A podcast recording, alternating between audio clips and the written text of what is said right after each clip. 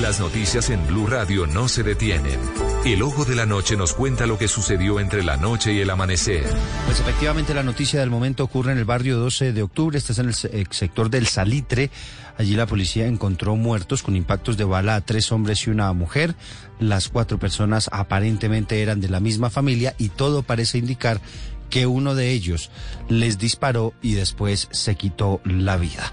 10 grados de temperatura hasta ahora en Bogotá, tiempo seco en gran parte de la capital del país. Eduard Porras. Eduardo, muy buenos días para usted, buenos días para todos los oyentes de Blue Radio. Aquí está la información con los hechos más importantes ocurridos en las últimas horas aquí en la capital del país y nos encontramos en el sector del 12 de octubre. Este barrio está ubicado en la localidad Barrios Unidos y fue dentro de este conjunto residencial llamado El Salitre donde las autoridades llegaron hasta el segundo piso y hallaron en su interior los cuerpos sin vida de tres personas, tres hombres víctimas de un impacto de bala y en el sitio encuentran el arma de fuego que utilizaron. Verifican y hay una mujer herida. Aún con signos vitales la llevan al Hospital San José Infantil, pero minutos más tarde fallece. El coronel Ferney Vázquez es el comandante de la Policía del Norte de Bogotá y esto nos contó sobre lo ocurrido. Escuchan unos disparos al interior de, de una, de un apartamento. Allí eh, ingresan eh, a la fuerza por el clamor y el estado de conmoción que se generó en el entorno. Al ingresar encuentran una escena de tres personas sin vida. Al parecer una de ellas se había suicidado. Posteriormente la persona quien está en el